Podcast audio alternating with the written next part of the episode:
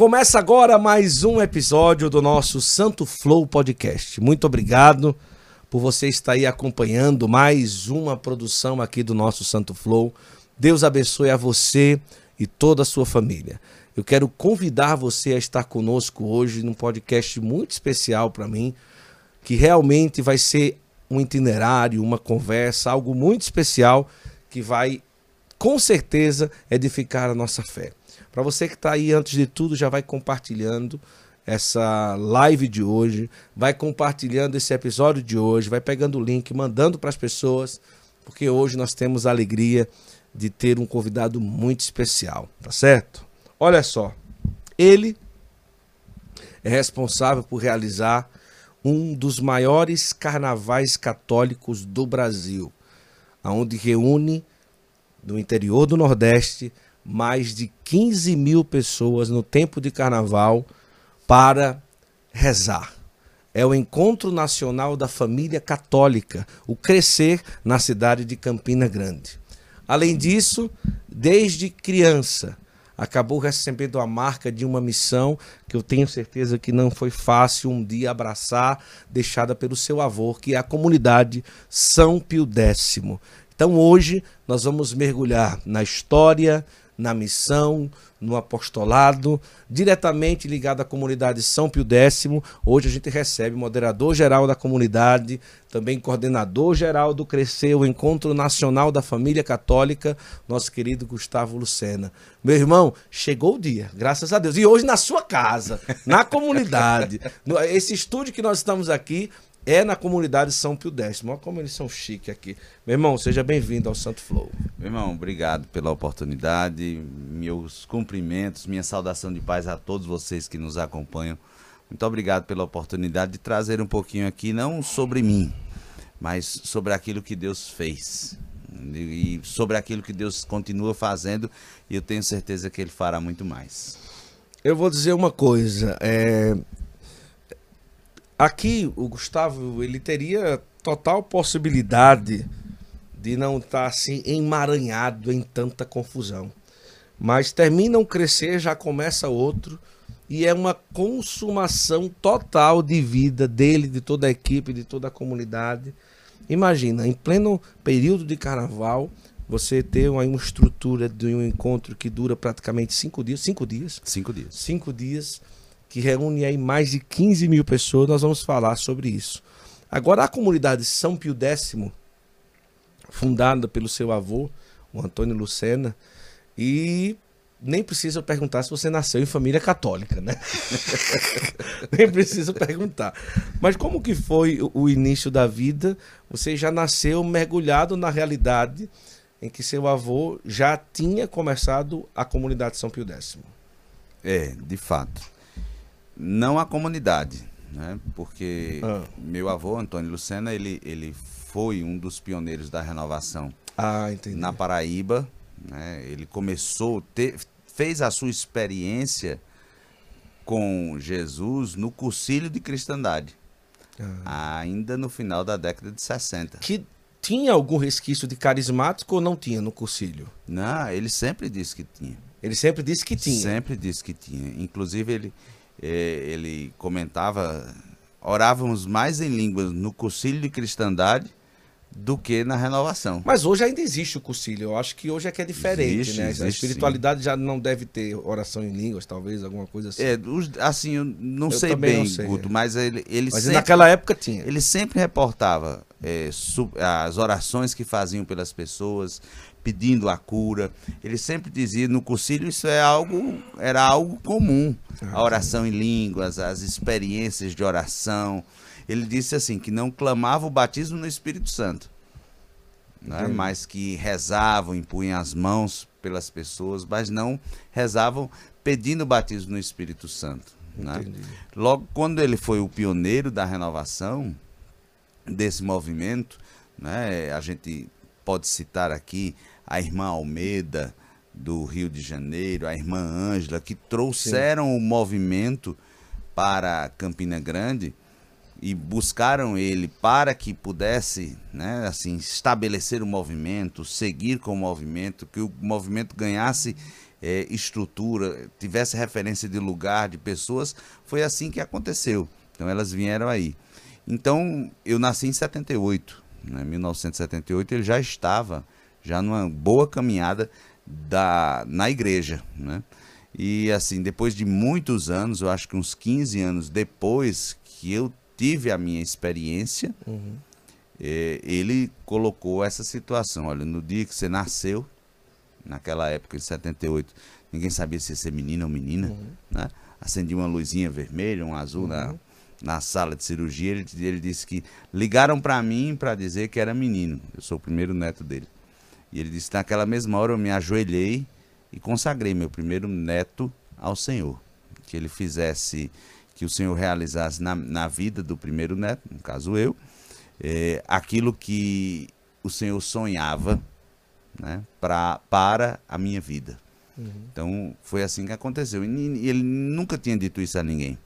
Né? Só disse um bom tempo depois que eu já tinha começado a missão. Agora, ele é, mesmo é um homem engajado do cursilho, mas nem sempre foi assim, né, no caso dele, né? Ele não foi a vida toda engajado na igreja. Na experiência de cursilho houve uma mudança de vida ou ele, ele já era de igreja e o cursilho só potencializou? Não, não. Ele foi reitor de universidade, formado em, em direito, né? fez doutorado no exterior naquela época era um diferencial, é. foi reitor da universidade, na, na época aqui na Paraíba, Furne, ele foi reitor da universidade, foi secretário de Estado, secretário de município, ou seja, ele tinha uma, uma história social e uma referência social presente, a sociedade tinha essa referência, um advogado chegando à época jovem, natural uhum. da cidade, voltando da Universidade de Recife, do Direito de Recife, a Faculdade de Direito de Recife. Então, era uma, de certo modo, uma referência Sim. na sociedade. Né? E esse homem né, fez a sua experiência com Deus no cursilho. Que não tinha experiência nenhuma, nenhuma. Ele sempre dizia. Minha Mas avó dizia já católico não? Sim. Sim. É, aquele, sim. aquele católico, né? Minha avó sim já tinha certo. uma experiência. Ele dizia que não, quando ia para a missa ficava do lado de fora fumando, ah. não entrava. E aí ele fez toda essa todo esse, esse, esse, viveu todo esse convite, essa, até que um dia chegou um casal de Recife, né? E, e disse, Luciana, vamos fazer o cursilho de cristandade? Isso em setembro de 75. Vamos fazer o cursilho de cristandade? Forçou a, a minha avó, né? Uhum. Deu aquele jeito para ele e foi. Um concílio masculino. E ele fez no, no dia no final de semana, lá perto do dia 17, 18 de setembro de 1975. Foi engraçado porque ele, ele disse assim: o cursilho, acredito que hoje também se mantém essa característica do movimento, no final é a missa de envio. Uhum. Né, e todos vão e recebem é, uma cruz, né, e, e, chega lá e faz Guto. É, Jesus conta com você, né? Jesus conta uhum. com você. E você responde. E eu com a sua graça. Então isso é prática no cursilho. Repito, não sei se hoje é, mas naquela época era. E ele sempre foi, gostava de brincadeiras, não sei o que lá. E o, o monge beneditino, Dom Gerardo, né, ele chegou e disse: Você está gostando? Antes da missa, assim, ele fez: Não, perdi foi meu final de semana todo aqui. E aí ele disse: Não, não diga isso. Deus ainda vai lhe dar um sinal. Já era já no finalzinho da, da no início da, do final do retiro início da missa. E aí ele foi, disse que ficou é, brincando com as pessoas lá no, quando formava a fila para ir para para receber a cruz do cursilho, né? E ele disse: "Vamos lá receber o nosso diploma". é o diploma, a gente é tá formado diploma. agora no cursilho. E ele sempre foi muito jocoso, né? Sim, Brincando e tal. Só que na hora, engraçado que ele disse, na hora quando eu cheguei na frente do, do monge beneditino, que foi na, na Arquidiocese de Olinda, Recife. E ele disse que o monge parou, olhou para ele, ele relata, a gente tem esse vídeo, o monge tinha uns olhos azuis, ele ficou olhando para ele, olhando, olhando, e aí disse que o monge foi colocar a cruz e disse: Eu conto com você. Não disse como era para Ah, dizer. né? Eu conto com você. E ele disse que naquela hora ele travou. Travou que chorou três horas seguidas. Três horas. Três horas seguidas. Ele- ali foi a, a grande experiência dele do encontro com o ressuscitado. Uhum. Né? E aí ele teve tudo aquilo, voltou para Campina Grande, fechou o escritório dele por uma semana, tinha comprado vários livros nesse, nesse retiro, depois Sim. comprou, fechou o escritório por uma semana, começou a ler a Sagrada Escritura, eh, outros livros, livros eh, fundantes do movimento, né? como ele também lia em outros idiomas, aí ele buscou vários livros e foi se aprofundando mesmo nessa situação do movimento dentro da igreja. E desenvolveu todo o trabalho dele, porque ele já era professor, Sim. né? professor acadêmico, dava tinha muita habilidade, sabia se comunicar muito bem, então ele começou a ensinar, ensinar a doutrina, ensinar as questões do movimento. E com a chegada da renovação carismática, aí todas aquelas referências da cruz e o punhal, todos Sim. aqueles livros, eles falam outras línguas, que na época não tinha em português, né? Ele pegava o livro e traduzia e ia ensinando as pessoas, né? ensinando as pessoas todo esse início do movimento pentecostal dentro da Igreja Católica. Que coisa extraordinária, né? Agora, é, ele já começa a fazer esse trabalho na linha pentecostal, já quando ele volta, ele já começa a querer começar algo na carismática ou ele precisa conhecer um grupo carismático para poder replicar aqui em Campinas? É, veja, aqui ele começou com o Concílio de Cristandade, Ah, entendi. porque no Concílio chamava-se à época os rolhos, que entendi. na realidade é- são, são palestras, né? Palestras sobre a igreja, doutrina, Certo. sacramentos. Inclusive a gente tem até hoje os, os- as cartolinas Certo. que colocava naquele que virava assim. Que massa. Temos até hoje guardado no nosso arquivo. Então, isso aí foi o início. Né? Como o- essa irmã Almeida veio para Campina Grande, ela, ela fez um trabalho inicial na paróquia de São José, aqui em Campina Grande, que, que até hoje é administrada pelos deonianos. Ah, Então, nesse, ali naquela paróquia, iniciou todo o movimento. Né? O padre fazia a novena do Espírito, porque não tinha nada de renovação Uhum. estabelecida, não se chamava de grupo de Sim. oração. E ele começou aí, quando essa irmã veio no final de semana, né? ele foi, gostou, se aproximou dela e começou um trabalho. Depois, outra irmã, a irmã Ângela, veio também para Campina Grande e ela começou em outra capela, a capela de São Vicente. Essas irmãs eram de qual congregação? Você Não- não, não lembra? Não, Não, é- lembro. não era dessas que hoje. Não, são- não, não. Ah, entendi. E aí ela começou esse- um, e fez, veio fazer um final de semana também nessa capela de São Vicente de Paulo e ali a irmã disse: você deveria começar aqui um grupo de oração. Disse, como é grupo de oração? Né? E aí ele foi explicando, ela foi explicando, e ele foi né, no grupo de oração. E sempre no começo eles era, era a sede, eu, eu via as pessoas com muita sede de entender o que é a igreja. Uhum, né? Elas buscavam, como ele sempre dizia, uma trilha na fé. uhum. Né? O que é a igreja? Por que isso? Né? Como é essa situação? Depois teve lá um, um- um- um problema na paróquia, hum, as perseguições bem iniciais né, do movimento, e aí ele saiu do grupo de oração e foi conversar com o bispo. No início era Dom Manuel Pereira, bispo de Campina Grande. E ele disse, Lucena, atrás de sua igreja, da sua casa, tem uma capela que está fechada por conta da crise vocacional Sim, que aconteceu, né, pós-conciliar, está fechada. Toma aqui as chaves, porque o bispo naquela época, por conta da crise, do, da crise vocacional, ele também era o pároco da catedral. Caramba. Aí ele disse, ó, tá aqui fechada, essa, a igreja lá tá fechada, toma aqui as chaves. E aí ele disse que o grande mandato foi esse. Faça daquela igreja porta de entrada para as pessoas.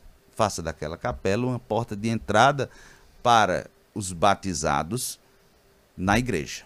Mas essa igreja não é a que hoje é aqui a comunidade. É sim, É a mesma. é a mesma, a mesma. Ou seja, até hoje Até a chave está com vocês. É. até hoje É, a até chave. hoje a chave, tá? né?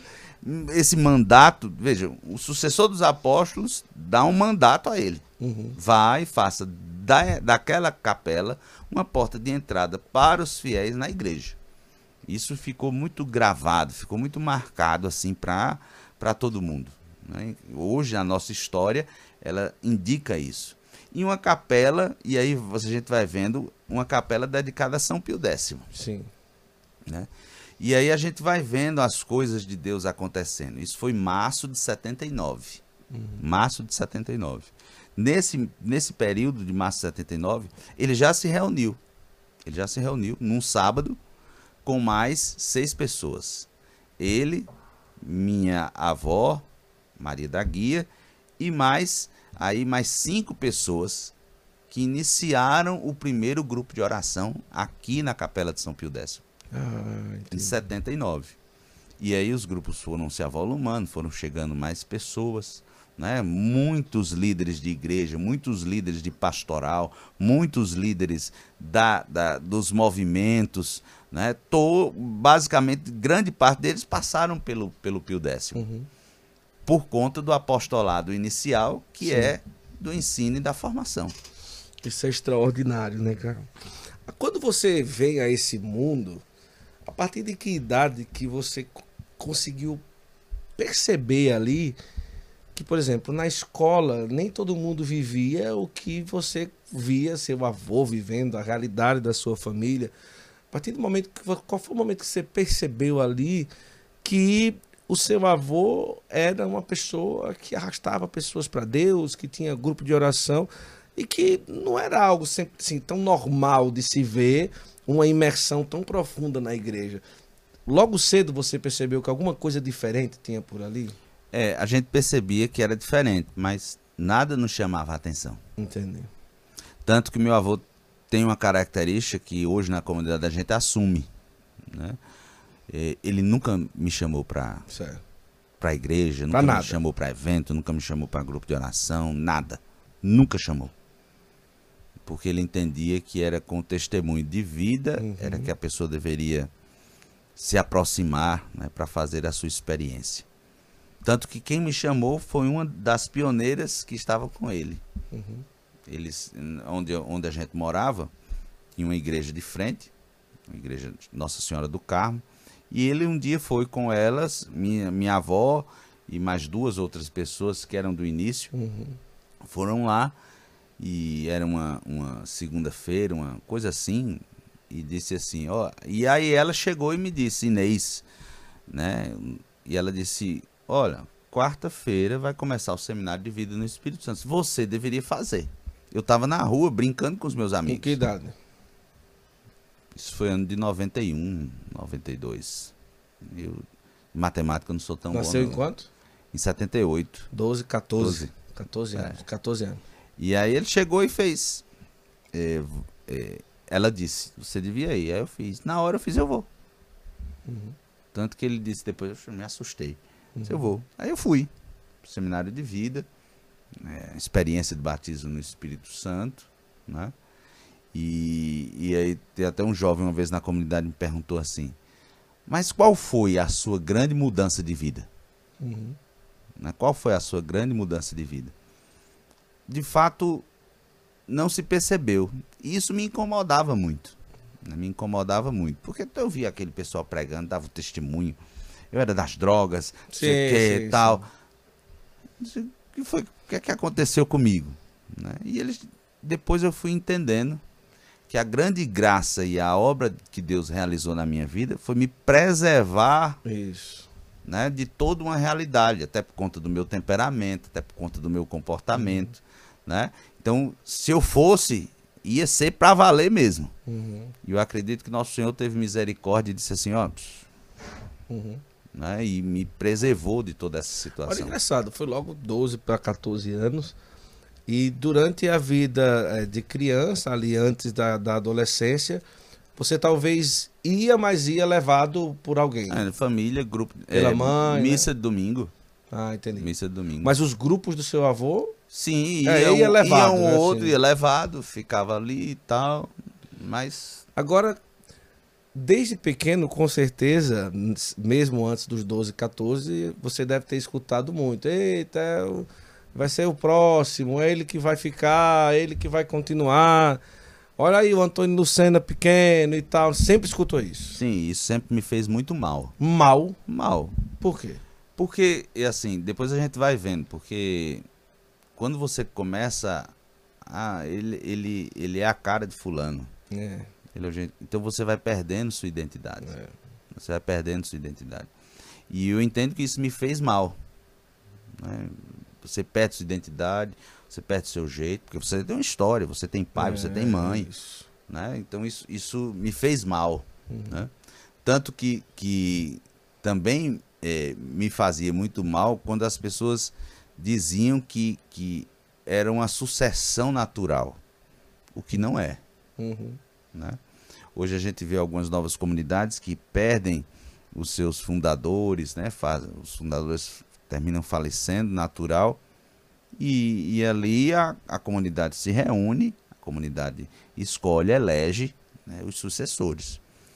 E, e por muito tempo achavam que era algo como que de herança, o que não é. Né? Isso sempre me incomodou muito. né? Sempre me incomodou muito. Tanto que quando ele faleceu, né, a comunidade se reúne para decidir, e agora nós vamos decidir quem, quem vai ser. E a comunidade assim discerniu e escolheu por votação a minha pessoa, até agosto de 2024. Então, é, essa situação assim tirou um peso das, da- da- das minhas costas, né? porque não tem nada a ver com, com questão de herança, não é uma herança, Sim, não, sim. não, é algo que é, é ministério, é vida. né? Tanto que eu sempre digo a- a- aos meus irmãos, olha, é, essa, essa- esse serviço e esse ministério de moderar uma associação de fiéis, uma comunidade para que todo mundo possa entender, é muito pesado e, e- e um- o que eu sempre o que eu sempre queria era permanecer no meu lugar, animando, pregando e rezando com o povo em grupo de oração, porque é o que eu amo e o que eu sei fazer. Agora, a partir do momento que você tem aquela primeira experiência, a partir dali você já começa a ir com frequência realmente. E seu avô percebe, ele comenta alguma coisa, como é que foi a partir dali? É, aí ele, ele, aí ele se rende, né?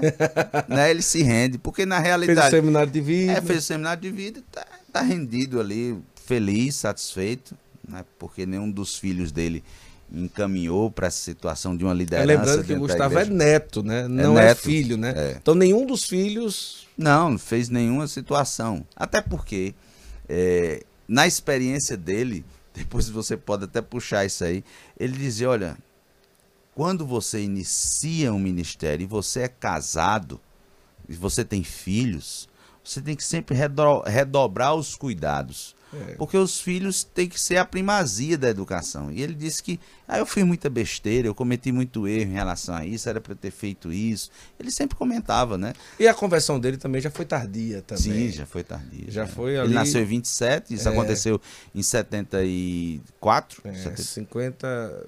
é, mais de 50. mais, anos. mais de 50 anos, né? Então, assim, teve toda essa situação. É, isso aí é interessante. Mas aí ele se rendeu. Aí ele se rendeu, né? Toda essa situação e, e ficava feliz, né?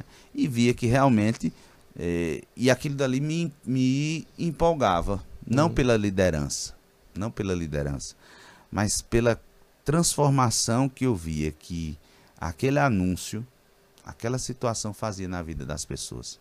O que mais me encanta na evangelização é ver a capacidade que Deus tem de pegar uma pessoa completamente eh, desfigurada e restaurar aquela pessoa. Então isso para mim é o que me encanta, encanta nos grupos de oração, de promover esse impacto direto. Então isso aí era, eu ficava encantado com isso. Então isso aí foi a grande realidade da minha vida. Rapidamente começa a pregar, animada, ou demorou um pouquinho? Não, não, aí demorei bastante. Ficava indo, querendo. é, é, como é esse negócio de oração em línguas, né? Como é que. Quem me, me permitiu orar em línguas foi Roberto Carlos. Não sei se eu já te contei essa não, história. não. Que história é essa? Como É sério? Não, não. Quem foi? é, eu, eu tinha um grande desejo de orar em línguas. Né? Porque ele dizia, olha, não tem esse negócio de estar tá repetindo, nem é língua de anjo, nada, é dom, tal. E eu disse, mas eu quero esse dom. Né? Eu quero esse dom. E aí, Roberto Carlos estava lançando aquela música de Nossa Senhora. Hum. Né? Me dê a mão, cuida do meu coração. E eu sempre tive devoção a Nossa Senhora. E aí eu fui dormir cantando essa música. E não sei, eu acho que eu cochilei alguma coisa na cama. Quando eu abri meus olhos, aquele despertar que você tem, eu estava orando em línguas. Né? Ou seja, foi Olha uma experiência, assim. né? Olha ah, que coisa. É, então assim, foi, foi muito interessante porque foi algo muito natural. Porque hoje, infelizmente, é, a gente percebe que, que fica aquele negócio meio forçado, né? Uhum. Vai dizendo, vai sofejando, vai fazendo isso. Não. Quando é ação de Deus, ela acontece. É ela acontece de forma natural. É a intervenção de Deus na sua ordem natural. Não, com certeza. Então ali depois de quanto tempo que você faz ali a sua primeira pregação, mas ó, por exemplo? Aí a gente começou o trabalho com a juventude, é, para as crianças, várias, vários, vários você anos. Você tem recordação de, de, uma primeira pregação ou participação falando que o seu avô estava presente? Não. Tenho, né? Acho foi no seminário de vida no Espírito Santo. Hum. Né? Eu estava falando sobre batismo no Espírito Santo. E ele assistindo. E ele assistindo. E o coração? É, o coração. Nem existia. Quem me ensinou a fazer, né? Quem me ensinou a fazer estava lá. Então, assim, muito. Né? Você fica né? É. nervoso e tal. Mas deu certo no final. Foi bom, foi bom. Já tinha o quê? Perto de 20, 20 anos? Era. Já estava ali, já Já, já tava. E ele vinha depois corrigia. Né? Porque é. o nosso sotaque, a gente diz Jesus. É. Né? Ele disse, olha, Jesus não tem I não, viu? Ele corrigia, corrigia na Jesus, hora. Jesus, né? Jesus. Pronto. É, Aí. Ó, e esse outro negócio, você fica. É, falava, a gente dizia, a Eucaristia, aí você, né, vai, você quase come o é com o, não é? Caristia, Eucaristia não tem nada a ver, é Eucaristia. Então ele tinha essa, essa, né, essa, essa ideia de, de ensino, da pedagogia, de estar tá ali ajustando uma coisa e outra né? Um artigo que a gente escrevia, tá horrível isso aí, refaz isso aí, a gente ia refazer. Então, toda esse, esse, essa realidade foi muito bem acompanhada por ele. Agora, é tão engraçado porque não era uma questão dele dizer assim, Gustavo, sente aqui e eu vou lhe ensinar isso, isso, isso, isso. Senta aqui que hoje eu vou lhe ensinar isso, isso, isso. Ele leu, deu a liberdade para você viver, ia fazendo um ajuste ou outro, mas a escola dele era a vida dele, era aquilo que ele vivia, era aquilo que ele pregava, era aquilo que ele conduzia. Não foi tipo assim, oh, não, eu preciso formar esse menino, então uma vez por semana eu vou ficar dando aula ele. Não. A naturalidade da coisa que foi formando você através do testemunho dele, né? Sim, não, é, é, exatamente. Não, não teve nada de eu vou lhe fazer. Não, não, não. Aí, vai ter tem isso para fazer, me dá, me dá que eu faço. Uhum. Aí eu fazia, tá bom? Tá. Não, tira isso. Uhum. Então, é aquilo que ele chamava da formação. Uhum. Certo? Uma vez, é, uma pessoa chegou para mim e fez: Esse negócio desse apostolado você está tudo errado. Né? É, por que é ensino e formação? É uma coisa é outra. Uhum. As, coisas, as, a, as duas coisas são uma só. Uhum. E aí, na hora, eu fiquei sem resposta. Aí eu fui para ele. Aí ele fez nada disso. Ensinar é a questão catequética. Isso. É o ensino, é a palestra, é essa realidade. Já a, a formação, não. Não, não. Formação é o dia a dia, é o contato, é a conversa, é, é, é tirar diferente. dúvidas. Então, essa é, é, foi isso que ele nos ensinou. A gente precisa ensinar, mas a gente também precisa formar. Né? O acompanhamento, a formação é tudo isso. Então, ele mostrava muito bem essa diferença das coisas. Agora, hoje a comunidade ela tem uma coisa que chama muita atenção. Né? Vocês têm uma presença muito forte aqui na região toda e, ao mesmo tempo, uma estrutura muito boa, mas um caminhar com a igreja muito próximo. Né? Isso também faz parte de como ele levava as coisas dentro da, da, da comunidade, dentro daquilo que ele vivia. Ele sempre trazia essa característica de proximidade com a igreja local? Sim, né? É, ele nunca, ele disse, olha, eu me lembro uma vez, um bispo de Campina Grande, Dom Luiz Gonzaga Fernandes, um expoente da teologia da libertação. E a nossa matriz carismática. É. Né? E um, um, pouco mais conservadora, talvez, o pensamento. É. Tradicional, é. talvez. Tra... E aí o que é que acontece? E ele disse, vou fazer um evento, que ele, o bispo não, não. A gente soube por outras pessoas, depois a gente soube que era fofoca, aquelas sim, coisas de. E ele foi lá. E eu fui com ele. Chegou na casa do bispo, disse, olha, Dom, Dom Luiz, a gente soube disso, disso, disso e disso. Ele fez, não, eu não disse isso. Eu disse assim, que fazer tal. Ele disse, não, porque se o senhor quiser, eu cancelo agora. Uhum. Quem vinha pregar esse conto era o padre Eduardo Dougert. Sim, da século XXI. Século XXI. Disse, não, eu cancelo agora. Não, Lucena, pode ficar tranquilo. O que eu disse era em relação a isso aqui. E aí, pronto. Então, esse zelo e esse cuidado por estar junto da igreja foi sempre uma característica. Né? Porque não tem outro caminho. Uhum. Né? Não tem outro caminho. Né? É, a gente hoje, hoje a gente vê aí alguns influencers, algumas coisas, principalmente nessa época de pandemia, o parte político, eles metendo o pau aí no Papa, uhum. né, em bispos, questionando. Os caras leram um punhadinho de livros e, uhum. e se acham nesse direito. Então a, a gente sempre gosta sempre de trazer para isso aquela realidade do Evangelho. Correram Pedro e João para o túmulo vazio. Uhum. João chegou primeiro por conta da sua juventude, uhum. mas ele esperou Pedro, porque é, quem é entrou primeiro foi Pedro. É então não podemos esquecer disso. Uhum. Né? Não podemos esquecer dessa realidade. E ele nos ensinou isso. Ninguém perde quando se obedece. Uhum. Ninguém erra quando se obedece.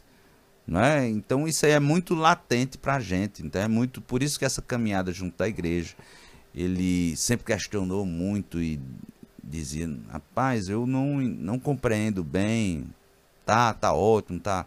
Não compreendo bem essa realidade de novas comunidades grandiosas, sim. com muitas casas. Ele disse, não, não entra na minha cabeça. Era a realidade que sim, ele vivia. Sim, né? Não, nós somos aqui, nós somos isso aqui, nós estamos na igreja, na cidade, toda essa situação. Tanto que muito tempo depois, e aí por isso que eu digo que a providência divina foi sempre alcançando, muito tempo depois, a gente descobriu uma frase de São Pio X.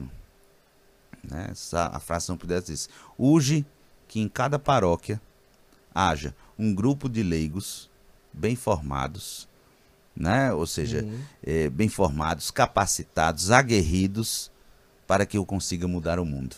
Olha que coisa linda. É a nossa realidade. É, é né? a realidade da comunidade. É, é a nossa realidade bem inseridos, mas esse grupo de leigos aqui que aguerridos, bem formados, que têm condição de trabalhar, dispostos. Né? Ele, Antônio Lisandro dizia, o nosso martírio é o tempo. Uhum. É se gastasse na evangelização, com a, com a vida particular de cada um. É, essa é a nossa realidade, esse é o nosso martírio. Então isso aí é muito presente no nosso dia a dia. Quanto tempo ele já com a saúde não tão 100%, em algum momento houve que você começou a ir assumindo algumas lideranças e ele ainda aqui neste mundo e acompanhando você, houve um tempo que é, você teve que ir assumindo naturalmente, antes da eleição, antes do falecimento dele, tipo assim, não, eu estou começando a pegar as coisas, ele acompanhando ali, porque ele já não está com tanto fôlego. Esse período aconteceu ou não? Ou tipo hum. assim, ele falece e ele, ele fica até o fim à frente? Como é que é? é? Os nossos estatutos dizem que como fundador ele fica à frente. Né? Certo. Só que aí teve, uma, teve a época que houve ah, um processo por conta de reconhecimento canônico, né, aprovação de estatuto. Então ele me escolheu, que aí é função de quem é o fundador e moderador, escolheu o, seu vice, vamos certo. dizer assim. O vice, certo. É. E aí eu fiquei, e como ele quando ele fica debilitado, doente, de cama, por alguns anos. E aí, naturalmente, eu tive que assumir a função. Quantos anos, mais ou menos? Aí? Uns três anos. Mas você levava coisas para ele ou deixava levava, ele levava? Todo, levava. levava. E ele, e ele queria ouvir? Sim, queria ouvir. É, várias, inúmeras vezes, inúmeras, inúmeras vezes. Como ele ficou de cama, né, porque ele, ele perdeu a locomoção, ele ir lá, como é que tá? Não é mesmo de cama. Ele, não, tá bem, não sei o quê. é, ajeitou isso, fez isso, né? Aí eu contava para ele como é que tava. Ó, oh, vou fazer assim. Chamei fulano para vir para um curso, um encontro. Uhum. Ah, é bom. Não, não me lembro quem é não.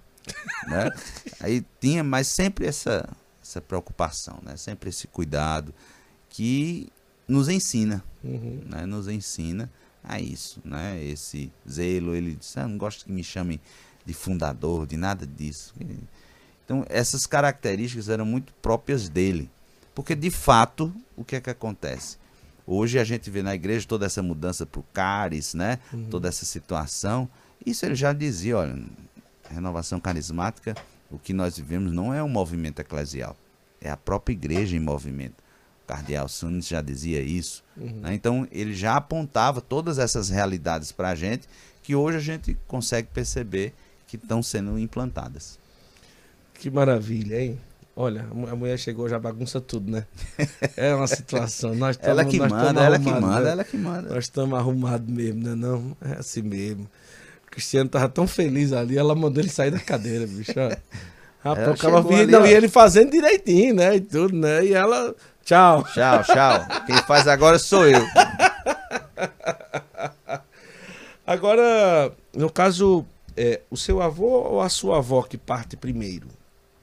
Não, é, quem primeiro parte é meu avô.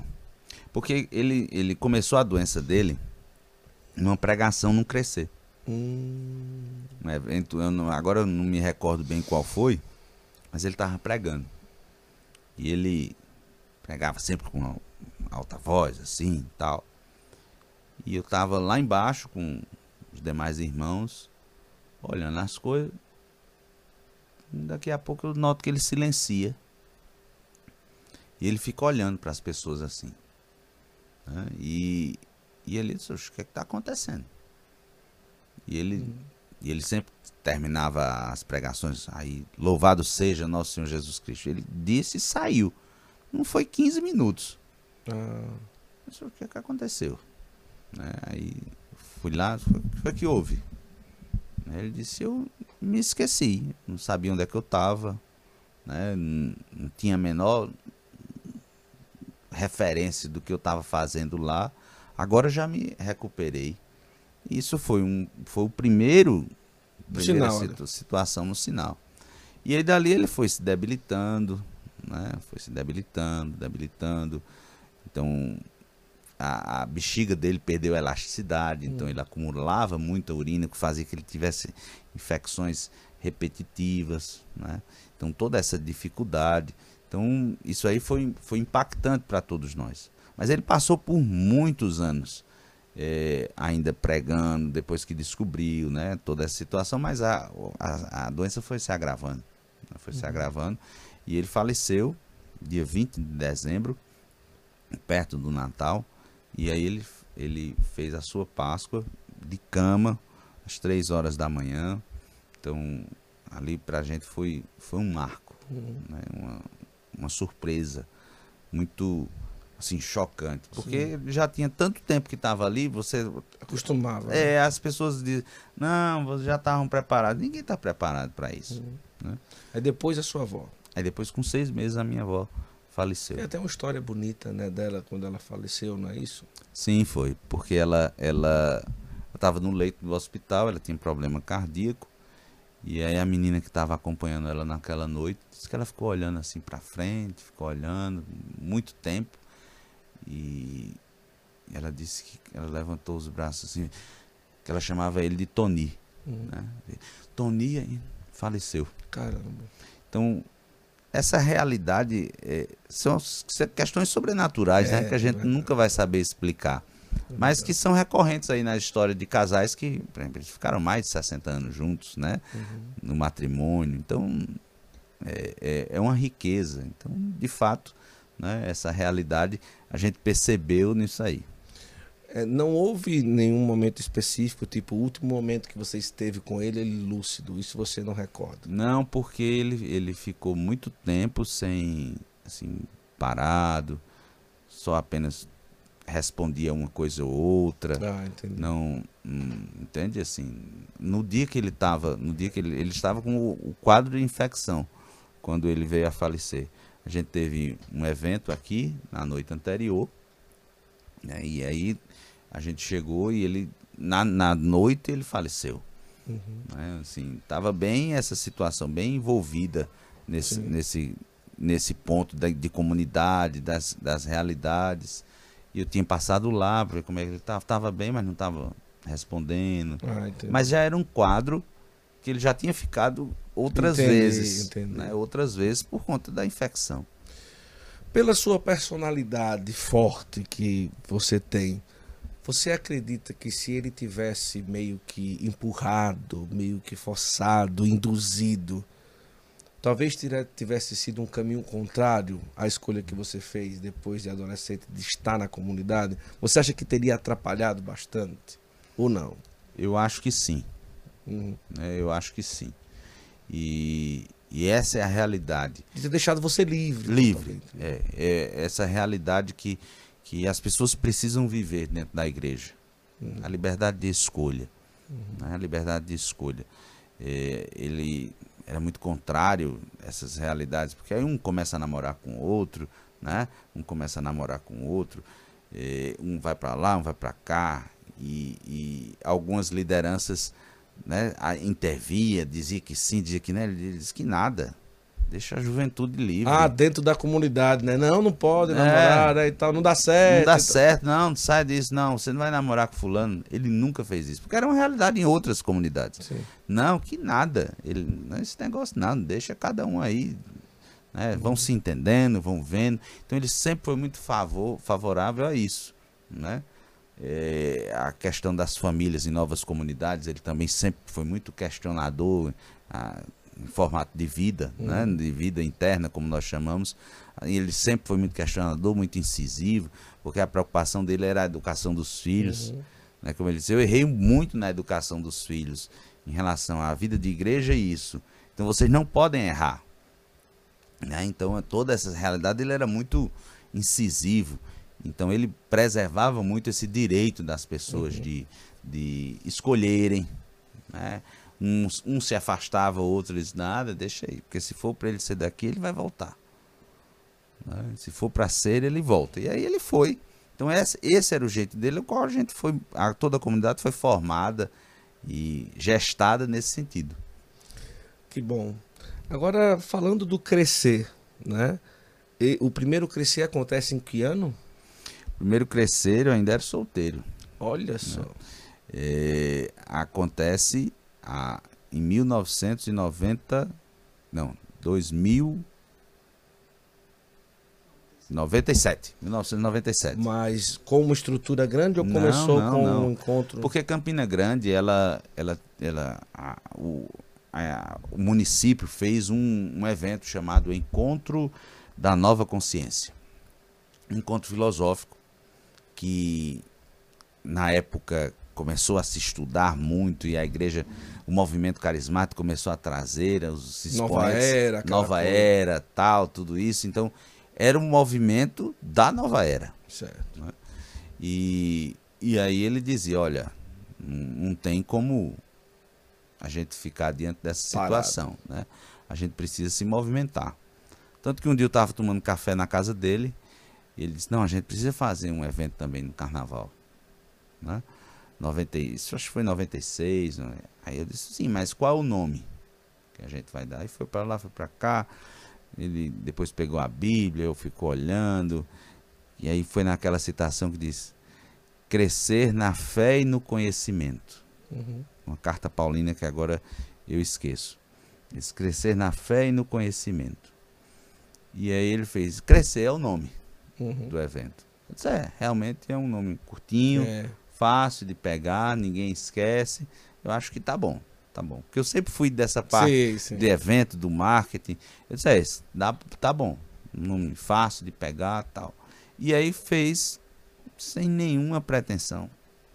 Uma, criou-se uma opção para que os católicos que ficavam em Campina Grande pudesse rezar no carnaval. Pudesse rezar no carnaval, né? E aí pronto, foi. E deu no que deu. E a partir de que ano que começa a, ao tamanho de ser num lugar com, como o espaço, por exemplo? E aí, já no terceiro ano, No terceiro ano? No terceiro ano a gente foi pro espaço.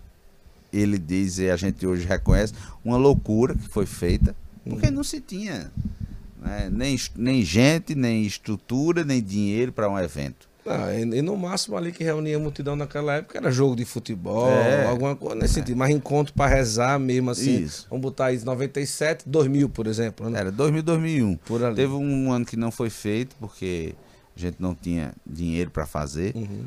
E ele disse: Não, não vou fazer não. Porque no ano anterior a gente tinha ficado com rombo. Com rombo. Naquela época, naquela época a gente ficou com 6 mil reais. É muita coisa, viu? Né? É muita coisa. Eles, nada, vou nada, não vou fazer isso não. Aí tal, a gente não fez, aí no terceiro ano foi pro espaço. Foi uma loucura. Aí volta, nós fomos para um clube aqui em Campina Grande, chamado Clube Campestre, onde nós ficamos por vários anos lá. Ah, e lá que se consolidou, lá que lotou e disse aqui não tem mais jeito, lá que o povo voltou. Né?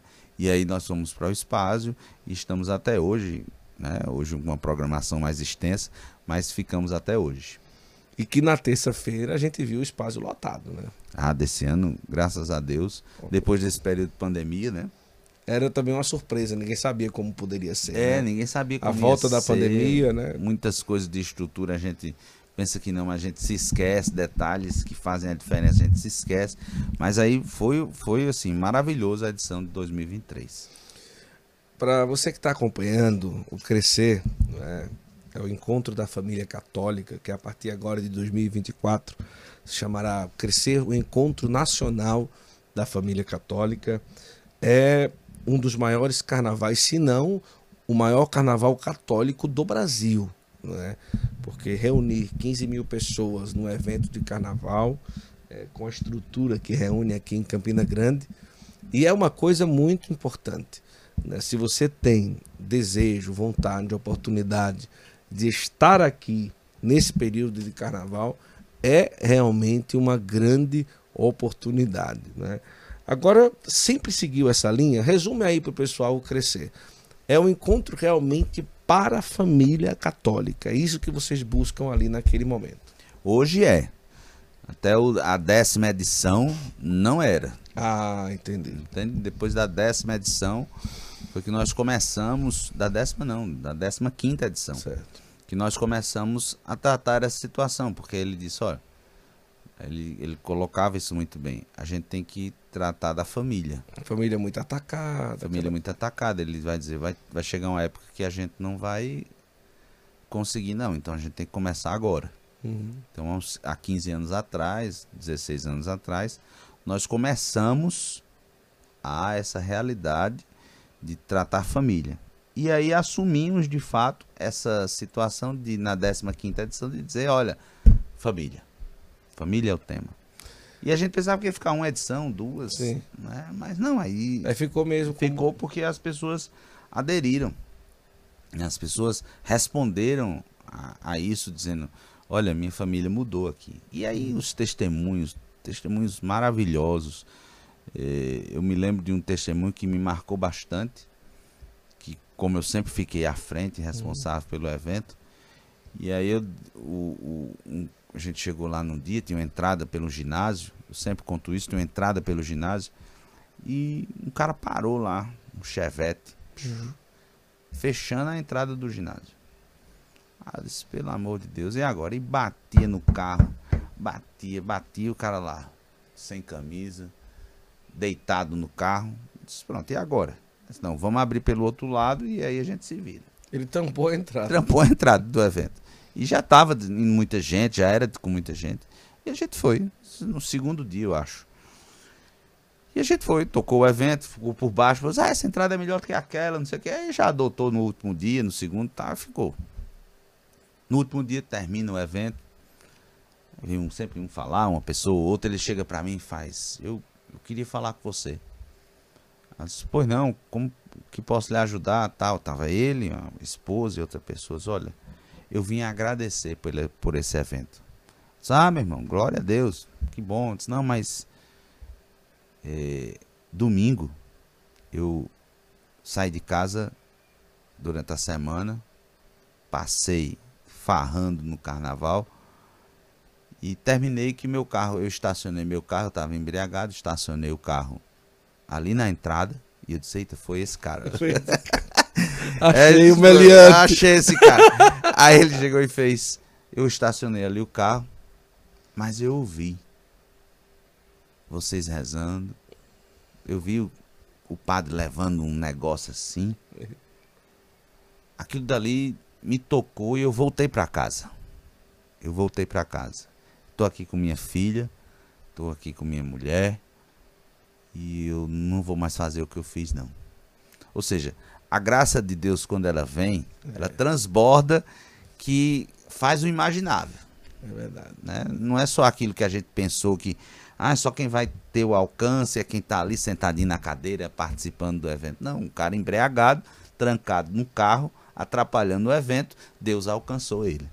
Poderia, poderia pelo sangue quente fazer uma confusão ali, né? Sim, claro. Né? E aí deixa Deus agir, Deus agiu e deu certo. Mas como esses testemunhos aí devem ter vários. Sim, vários. Casamentos, né? Pessoas que com dificuldade de engravidar que engravidaram, casamentos que nasceram no evento. Então, assim, é um evento de família. Né? E para a primeira família. vez que eu vim para crescer com o Dom Henrique, é, é, o sentimento que eu tive era como se fosse um, um grande escudo, assim, sabe? E uma espada, tipo assim, é, levantada para defender a família, sabe? Assim, foi o primeiro sentimento que eu tive quando eu vi ali que Dom Henrique subiu naquele palco, fez uhum. aquela magna pregação foi. de para a família, que ninguém nem piscava o olho, né? E ele fazia todo mundo rir.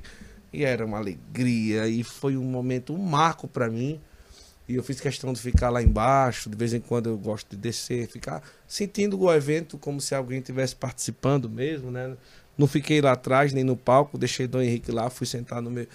E, e ali, eu disse, pai, esse encontro é como, sabe, uma espada, um escudo que defende a família, não é? E tá aí a importância de tentar abrir ele nacionalmente, né? É um desejo de vocês hoje.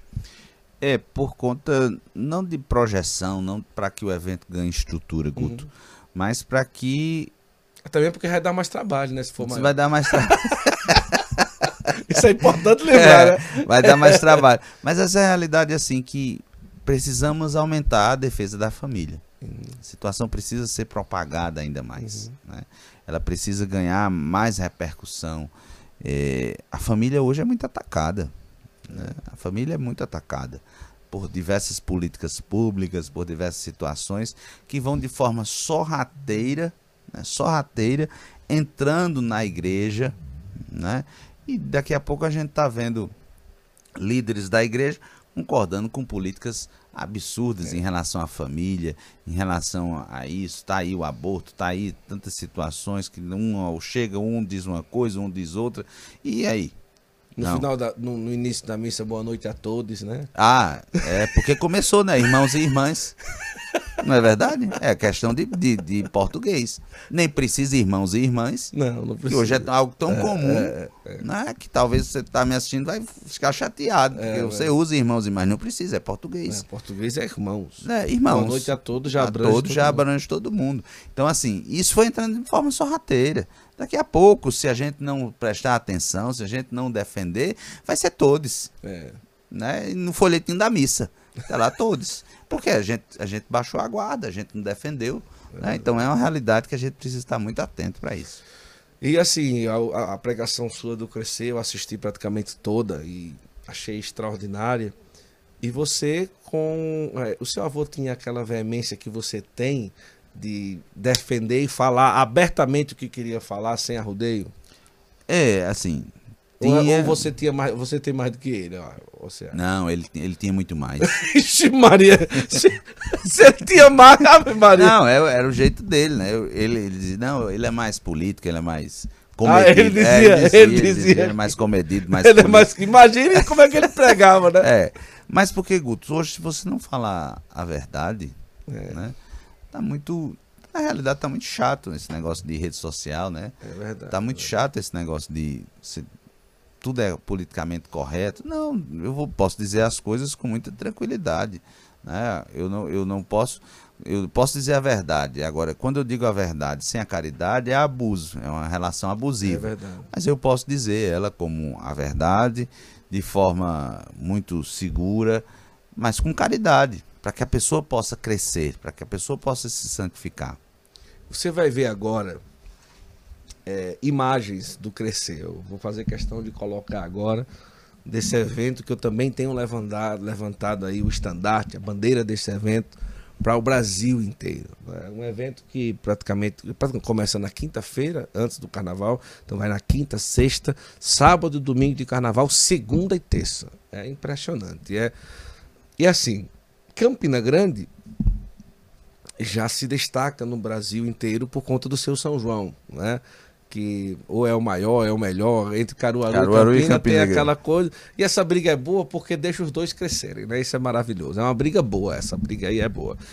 Então, Campina tem uma grande estrutura de hotelaria, de acolhimento, também já porque já é acostumada A eventos, a né? receber o São João do Campina Grande, que é uma grande festa que acontece aqui. Além disso, fica uma hora e meia da praia, das praias belíssimas de João Pessoa, que você pode ir lá fazer uma visita, passa, vem, sei lá, chega na, na quarta, vai lá na praia, depois vem para o evento na quinta, na sexta e tudo. Então você está vendo a grande estrutura que é e esse momento belíssimo que é o momento da consagração das famílias. Fala um pouquinho, é um marco, né, ali, né? É. Ali é tipo assim, fecha tudo, é o bispo ali olhando e consagrando as famílias. Esse ano ele até disse assim: se você pudesse se ajoelhe na hora da bênção. Eu Foi, disse, rapaz, foi. que coisa mais linda, né? E todo mundo se ajoelhou para receber aquela bênção, aquela consagração das famílias. Nesse momento que você está vendo aí na tela. É um marco, né? É, é um marco e, e ficou a grande característica do evento. Você entende muito mais do que eu. Você sabe que a gente precisa terminar o evento com uma É. com um marco, com uma cena é, instagramável, né? E toda essa realidade. Então, desde o, do desde quando a gente começou com família na 15ª edição, que todos os anos é feita a consagração das famílias. Não só por isso, mas porque as famílias precisam sair dali entendendo que a minha família, né, é, ela precisa, né, estar consagrada a Deus. E desde essa época a gente escolheu a música da banda Louvor e Glória, Sim, sim. né? Jesus, Maria e José, a Sim. minha família vossa é. E, e ela segue até hoje, é uma marca do evento, é algo que marca o encerramento do Crescer e é algo que repercute muito porque as famílias precisam ser essa luz mesmo. É, o evento é gratuito, né? E aí é um grande desafio, porque você fazer um evento dessa magnitude é, com gratuito, nem o estacionamento as pessoas pagam, não é isso? É, foi o princípio que nós assumimos como um legado, porque Antônio Lucena dizia, ó, vai cobrar, é? Uhum, E se a família não puder vir, a gente vai deixar de anunciar? uhum. Ninguém nunca sabe, né? Ninguém nunca sabe. E o bonito é que quando a gente chega no evento, você vê a famílias chegam no seu carro, Uhum. outras chegam de ônibus, outras vêm, outras vêm com a caravana, trazendo numa sacola a marmita, o refrigerante PET, trazendo algo para passar o dia no evento. né? Então, assim, é alcançar a todos. né? Ninguém está excluído da graça de Deus. E é também agradecer a Deus, porque a própria cidade de Campina Grande e também o governo do estado entendeu esse evento como um, um grande defensor da família e o bem que faz, e hoje essa parceria acaba dando frutos. Claro, o evento todo não é custeado por eles, eles dão uma força, eles dão uma ajuda, mas Campina Grande acaba se tornando ali é, um berço também para a família católica vir aqui rezar na época de carnaval, né? É, o, entende, a, o, a, a, o ente público, né, ele percebe que é, aqui em Campina Grande, não só pelo nosso evento, né, também existem outros eventos de outras expressões religiosas e denominações. É, aqui em Campina Grande, quando se realiza o Carnaval da Paz, que é como o município deu Uhum. o nome a esse a esse essa realização conjunta de vários eventos ela é um, um, um momento turístico religioso Sim. né?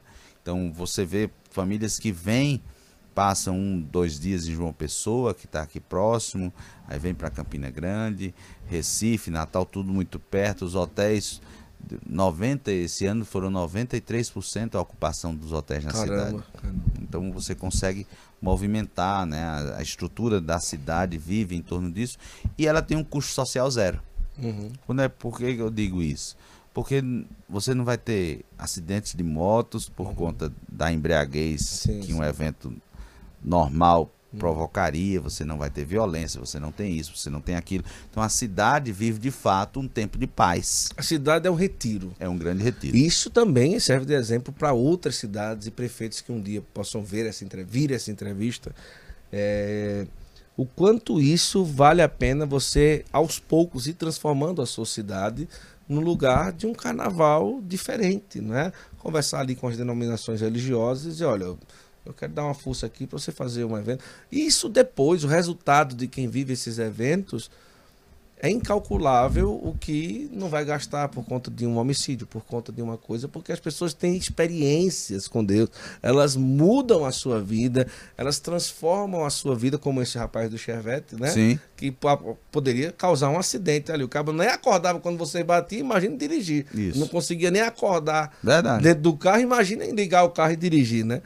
Então isso é, é algo é, extraordinário, né? Vários nomes já passaram pelo Crescer, não é? Aqui a gente poderia elencar Ah, os sim. maiores pregadores do Brasil, não é?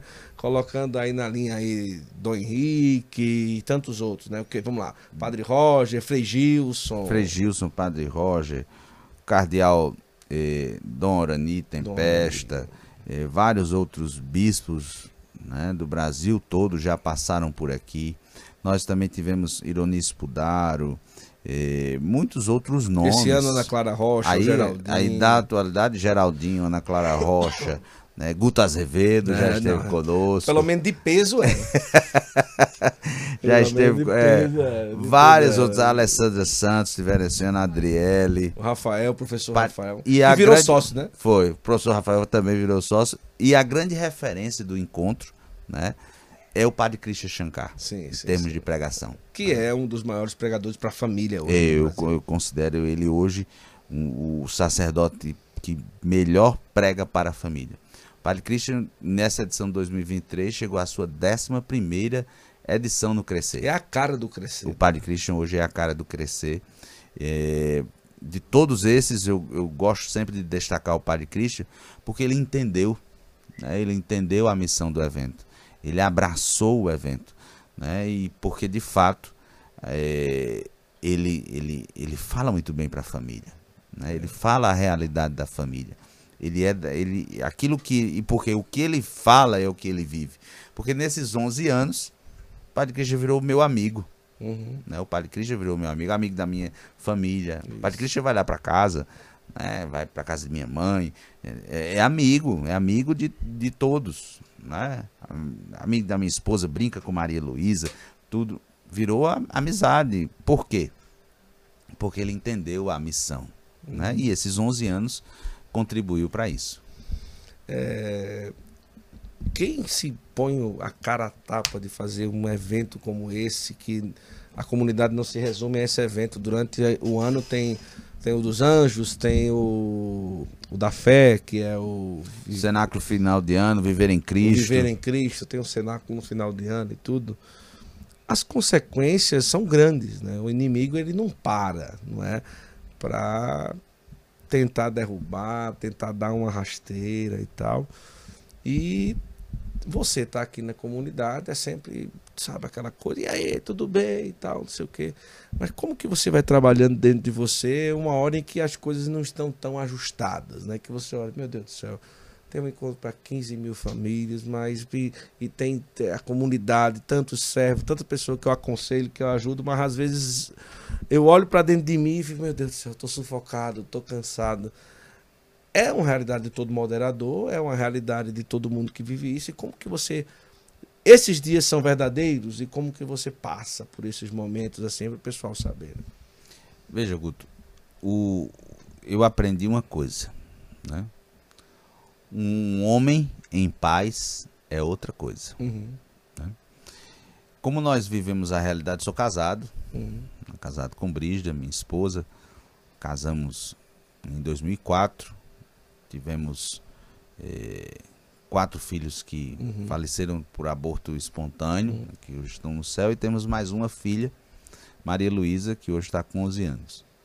Então, quando você está em paz na sua casa, né, eu vejo hoje toda a minha família envolvida. Uhum.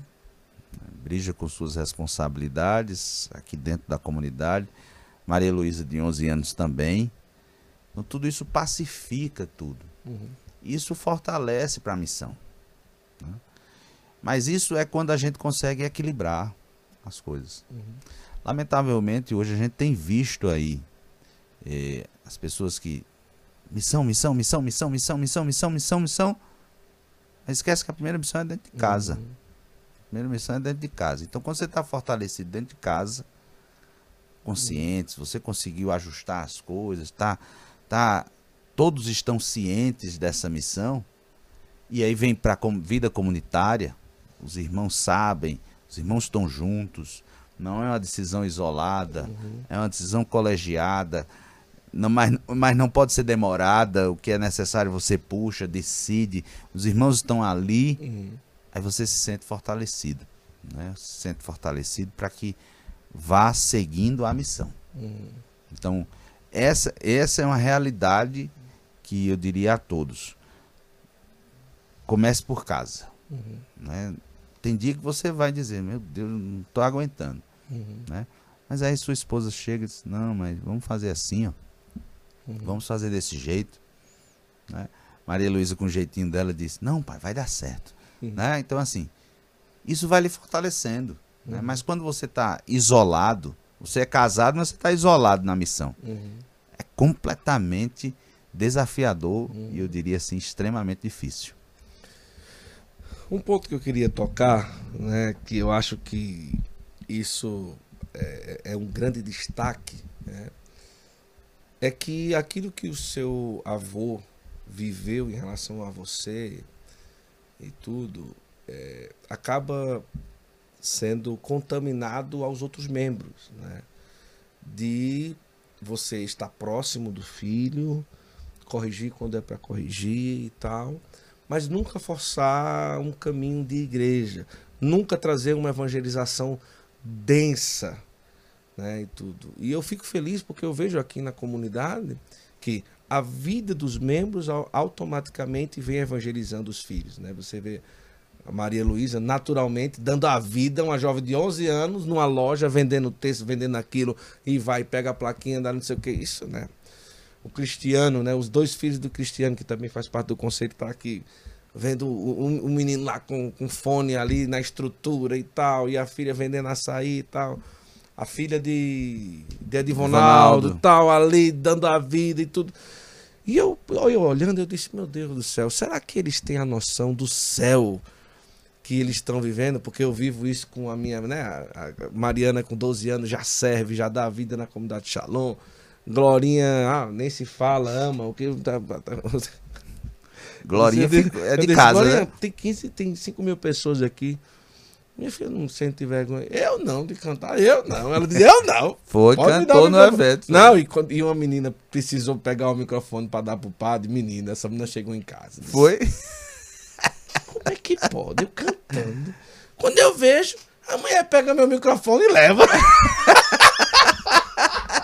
Ela reclamou. É, é verdade. Aí a disse, não, é porque o padre ia... Não, mas eu tava cantando. Ela pegou o Vem microfone tirar meu microfone. e levar. Mas assim, eu quero passar pro pessoal que tá em casa, né? Isso, esse sentimento, né? Viva, né? Na sua vida, o seu testemunho, a ida para a igreja, viver um repasse, é, como é que eu posso dizer? Um repasse religioso natural para os seus filhos. Quanto mais você for fiel, quanto mais você der testemunho em casa, naturalmente os seus filhos vão entender que o caminho da vida é aquele. É aquele. Agora, se você fica, você tem isso aqui, você tem que isso aqui, você tem que isso aqui, como é que pode você aquela coisa toda? Para a vida do adolescente é muito complicado. É, é, o, do, do, jovem, de você estar tá ali massificando a cabeça dele. Então, quando eu veio aqui, dessa vez muito especialmente, né, que eu vi todos os, todas as a, a geração dos filhos envolvidos, eu disse, meu Deus, isso é o céu, né? É o céu, porque você não precisa dizer, Maria Luísa, olha, vá lá, você fique na loja e não saia de lá. Não, ela sabe que ali ela não vai sair, vai dar a vida, assim como os filhos do Cristiano, de Divonaldo e tantos aqui da comunidade. E, e, a gente, como pai, como casado, é o céu, não é isso? É verdade, não é assim. Se você consegue envolver a sua família, é, você sai muito fortalecido da, na missão. Uhum. Né? Fazer as coisas isoladas não dá certo. É não dá certo, mas assim, porque na, a, a, o momento de dificuldade vem. Uhum. Quem é que não tem vontade de desistir? Ah, Maria, de novo, toda essa situação. Vontade de desistir todo mundo tem. Né? Vontade de ir embora todo mundo tem. É. Mas vontade de dar e passa. É verdade. Né? Porque você vai estar tá vendo que é uma realidade. Uhum. É, essa situação não é só uma adesão, como eu me filiei a um clube. Sim. Não, nós estamos aqui envolvidos. É, eu, minha esposa, minha filha, meus irmãos, eu vejo essa realidade. Quem tem filho mais, é, mais novinho ainda está nessa situação, é. né? Mas você já vê que até as crianças elas já estão ali, já, já veem, normal, chamam de tio, de outro, né? Ou seja, é uma grande família, que é por isso que o evento acontece e dá certo, porque é a nossa vivência, é. né? Tem lá eh, pessoas de mais idade, que a, as crianças chamam de, de avó, minha avó, uhum. tal, não sei o quê. Não tem nenhum laço de sangue. São laços espirituais. E isso está no nosso estatuto. São laços espirituais de uma verdadeira família. É assim que a gente se define, é assim que a gente entende. Eu trouxe um casal dessa vez, e antes de ir embora, eles disseram assim: o encontro é bonito, é, a estrutura é maravilhosa, é tudo muito bonito.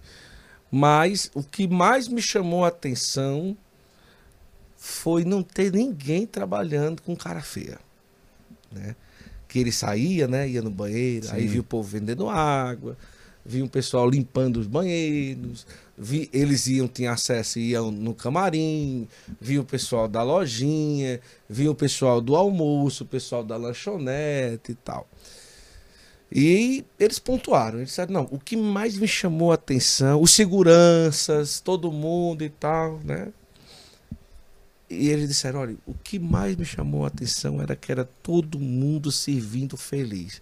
Cansado, porque são cinco dias de evento.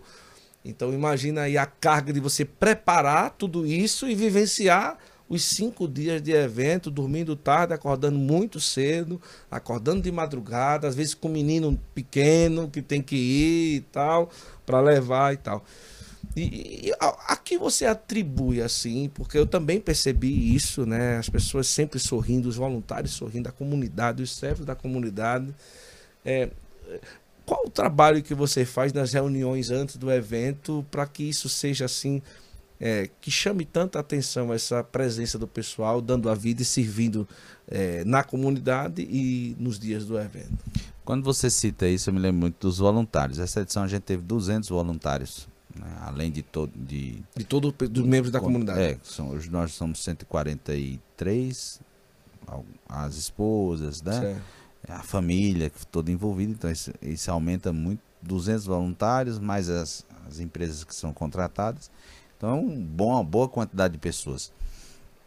E o que eu mais esses voluntários eles vêm, eles fazem uma preparação, fazem cadastro, certo. fazem uma preparação para estarem no evento e eu digo, olha, vocês têm que entender que vocês estão ali para resgatar as famílias.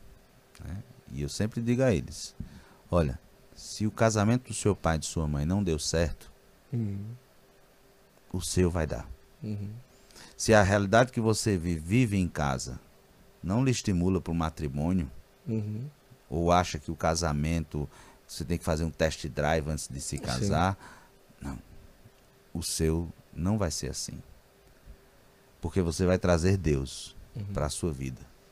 Quando você traz, eu digo a todos, ó, o melhor lugar para você paquerar é no crescer. Uhum. Porque você vai estar ali com uma pessoa de Sim. que tem as mesmas intenções suas. Então venha para o crescer, viva essa realidade e sempre saiba que aquela pessoa que você está atendendo ali, ela tem uma, muitas das vezes uma família destruída e ela vive a mesma situação que a sua. Então, se você souber acolher, se você souber transformar a vida daquela pessoa, atendendo bem, tendo paciência com as situações que lhe apresentam, Uhum. né? Você vai ser evangelizador, tão quanto aquele que está lá no palco com o microfone na mão. Verdade. né? E você não vai precisar dizer nada. Só vai saber E acolher. realmente é assim mesmo. Olha, para você que está aí com a gente, eu quero lembrar que nós estamos aqui em nome da Veste Sacra. A Veste Sacra, hoje aqui pela força do, do momento, eu não estou com a camisa da Veste Sacra, mas está o site aí para você ver todas as estampas que você pode pedir na sua casa. São camisetas belíssimas e que além de ser muito confortável, tem uma alta durabilidade, fabricada em Brusque, Santa Catarina, cidade do Brasil, uma das mais conhecidas pela qualidade do- da confecção brasileira. Então a Veste Sacra vai mandar para sua casa a partir de uma certa quantidade, não tem frete. E acima de tudo, você vai ter uma estampa que evangeliza, você fica bem vestido e evangeliza também com as camisetas da Veste Sacra. Então, terminando aqui a nossa conversa, você vai ter a oportunidade de comprar a sua e pedir na sua casa, tá bom? E também nós estamos aqui em nome da Expo Católica 2023, que o Gustavo vai estar lá esse ano com a gente. Vamos né? estar lá. o maior, a maior feira católica do Brasil. Nós vamos estar falando lá do Crescer para Todo Mundo, que é, a gente está trabalhando aí para 2024 ser essa projeção nacional do Crescer. E você que está acompanhando, prepara a sua mala, tá certo? Porque aí eu vou dizer, de 18 a 20 de maio, a maior feira católica do Brasil, são oito eventos inseridos, tem o Fórum da Música Católica, tem eventos sobre turismo, sobre gestão, sobre comunicação. Eu vou estar palestrando no, comércio, no, no congresso de comunicação que vai acontecer por lá. Num Promagno Eventos, um grande, um grande local com uma estrutura eh, muito boa. E você vai ali em São Paulo participar dessa feira maravilhosa. Tá bom? Gustavo, olha aí, conversa retada, não foi não? Foi bom demais, não foi não?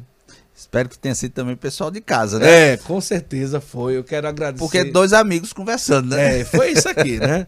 Água de coco, hoje não saiu café, não saiu nada. Não, saiu Pós-evento, né, bicho? Zulen, Zulen tava onde? Que não providenciou as coisas? Na retífica. Foi? Foi, na Fazendo retífica da pele.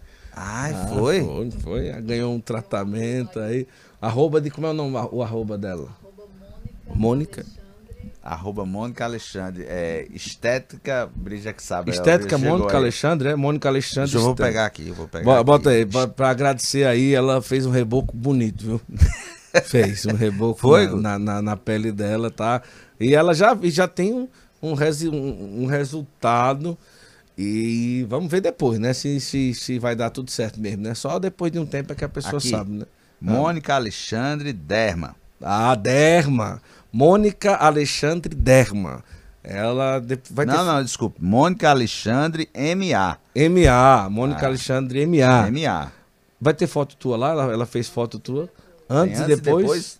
Eita, menino. É que nem eu com os dentes, antes e É, depois, né? é, Agora é falta assim. só da gente um dia emagrecer uns 15 quilos e fazer também uma entrevista mais dando nosso testemunho do regime, né? Qual o tamanho de sua Falando camisa? nisso, lá? tá na hora da janta, né? Hã? Qual, a hora, qual o tamanho de sua camisa? Agora, aqui, é, não, é GG, mas aqui é extra G, que aqui é, eu gosto de ficar mais Ah, mas leve. eu tô usando M. M, eu sei. M de maior de todas, né? É o Mega, né? É o Mega, né? Ele acha isso, ele acha isso bonito, né? Ele tá falando essas coisas, né? Meu Deus do céu. Ah, a chefe chegou aí. A chefe chegou, a gente tem que ir, né? Tem que ir.